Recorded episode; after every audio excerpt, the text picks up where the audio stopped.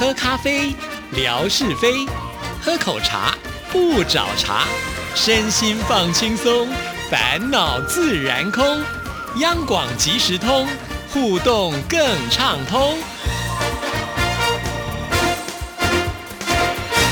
亲爱的听众朋友，大家好，欢迎收听今天的央广即时通，我是谭志毅。又到了让大家可以开心的星期二了，那就是要进行吓你一跳的单元。有请我们的志平出场，志平你好，大家好，今天怎么这么没有精神呢、我生病了，真的哦，嗯看不出来耶。嗯，所以要去治病。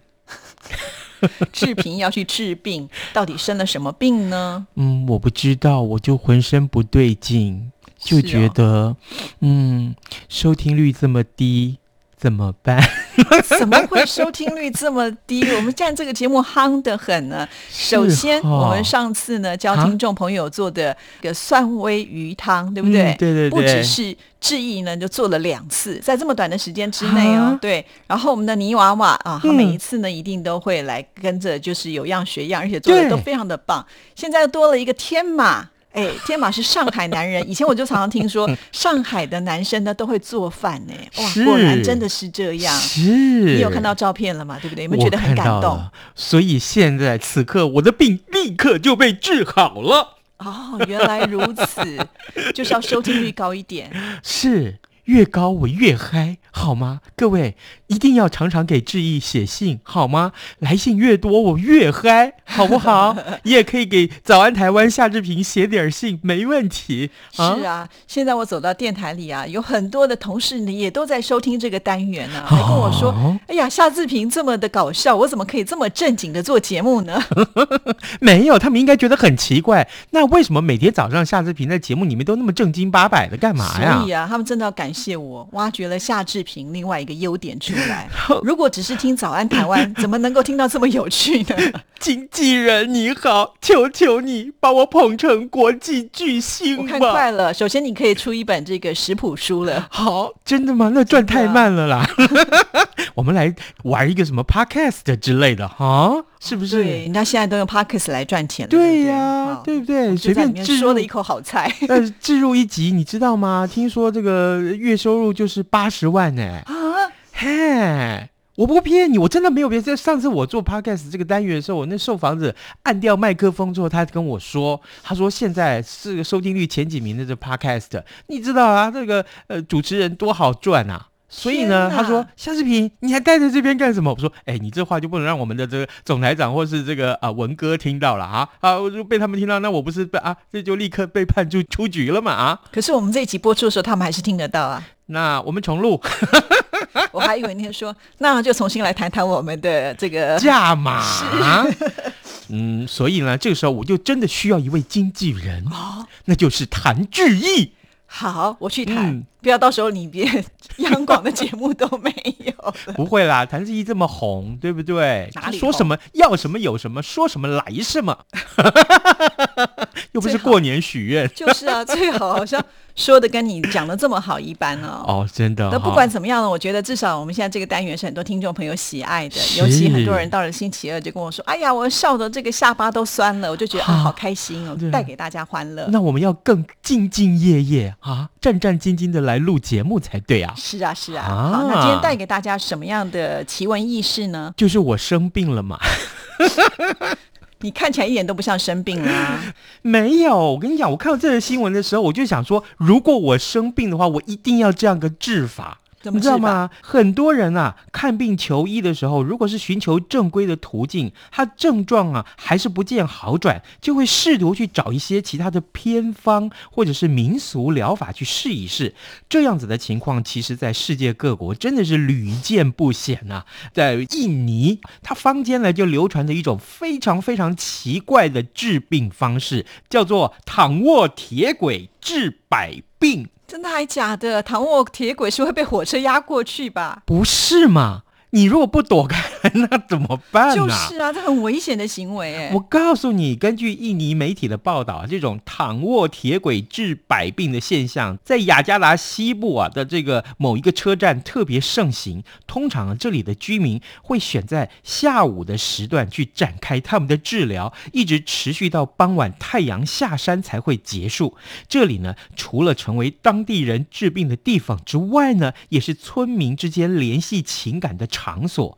哎，说来也奇怪啊，这个地方的村民呢，他认为说，火车快要经过的时候所发出来的那种。电流穿过人体之后，是有助于治疗高血压啦、糖尿病啦、风湿啊、痛风啊、肥胖啊，还有就是高胆固醇这些疾病。所以呢，每天都可以看到很多的居民集体的就当一个贴着一个躺在铁轨上面，他们还把四肢摊开，让皮肤跟铁轨直接的接触。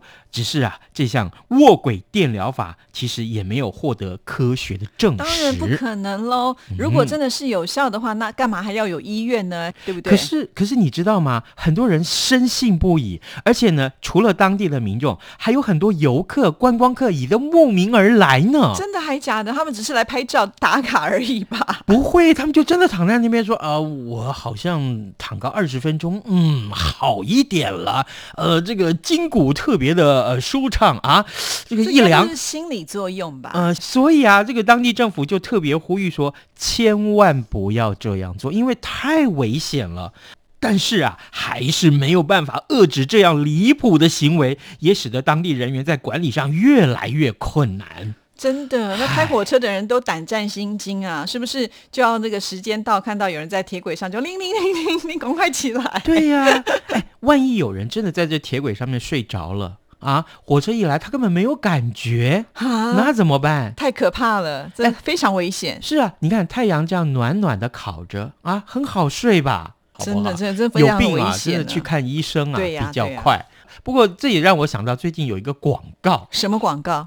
呃，是某个卖家具啦，或者是这个家用品的这个广告。上面呢就是提到有一个人他被绑在铁轨上面，哦，然后呢眼看着火车就要过来了，是啊，他也很紧张，吓了屁滚尿流啊。突然有一个人在他的呃头底下放了一块枕头，哎，然后呢他就突然整个脸非常非常的轻松，立刻就觉得好像解脱了所有的压力。一样，接下来火车有没有经过都不是重点了。哦，所以那是卖枕头的广告了，呃之类的家用品就对了，就是这个寝具用品，对，棉被啦，啊，什么都可以。哦，了解了，就是用了他们的产品之后呢，就释放了所有的压力。对对，因为以前戴老师啊，戴胜峰老师，他学心理的嘛，他也有提到，其实我们平常心里面的这种压力呢，当然就会在这个梦境当中呢会出现。哦，原来如此。提到了戴老师，我们还不免还是要拿出来表扬一下，好不好？各位，你知道吗？谭志毅跟戴老师合作的这一集重要的节目已经入围了金钟奖。没有关心我们，你都讲不出那节目名称啊？被我抓包了吧？没有，我想说要这更慎重一下，前面还要加个配乐啊！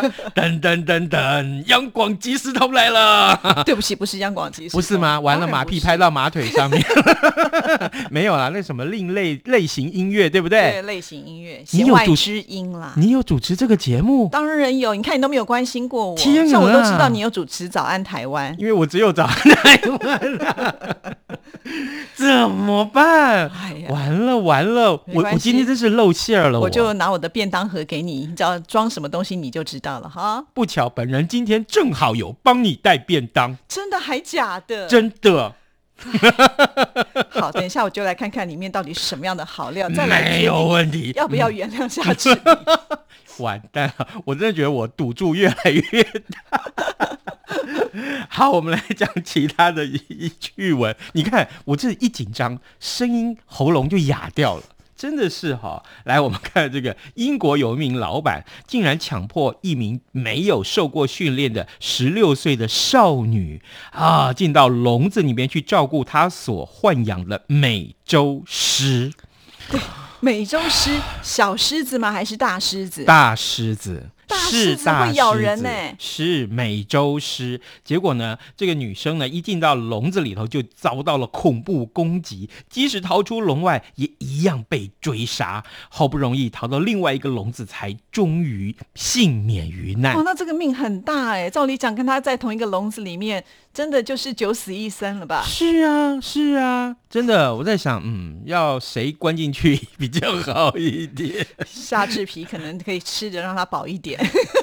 对啊，因为我油多嘛。对对对，没有较香。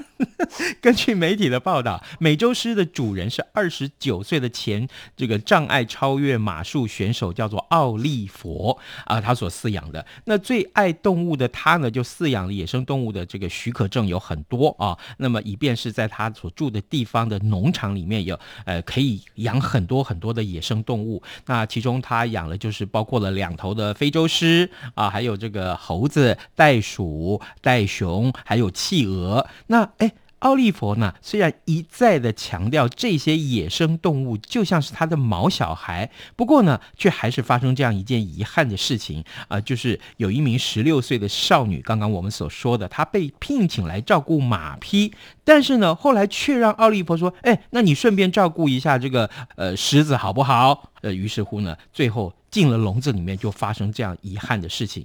这个事情发生了之后呢，附近的居民就非常反弹。呃，有一个呃邻居，他就说：“哎，这样是管理非常松散的吧？”对呀、嗯，一定会有严重的后果嘛。他完全不敢想象，如果是更小的小孩进去的话，那啊那会怎么办呢？那其实呢，奥利佛先前就是从这个捷克马戏团里面救出了两头小狮子啊，就引发了很多的抗议。当然了，呃，现在啊，他的私人动物园又引发争议了，所以接下来就要看一看这些邻居们要一起投票，看这个小小的动物园能不能够继续存在。对他应该要请专业的人来照顾，怎么可以找一个十六岁的未成年的小少女，什么都不懂，叫她进去照顾这个狮子，不是就等于羊入虎口一样吗？是啊这太可怕了。而且这小女生一定什么都不懂，现在都吓坏了，出来之后肯定要去收金。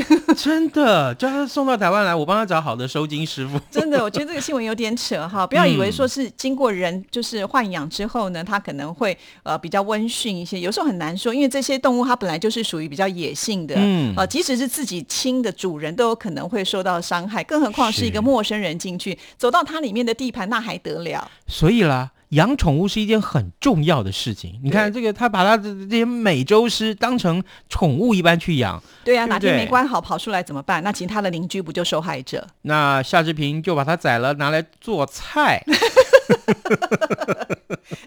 不知道啊他们算不算保育类啊？到时候你把它们拿来做菜，你就只能在牢里面做菜了。对耶，对。啊，好吧，谢谢你提醒我，我就知道志毅姐姐最好了。看我都不记仇，啊，对呀，你真的不记仇哎，怎么办？我还这样对待你，就是啊，你等一下把你所有主持节目通通列一张单，我回去好好背熟，不然下次什么都不知道。不要，我要把我所有的便当都交给你。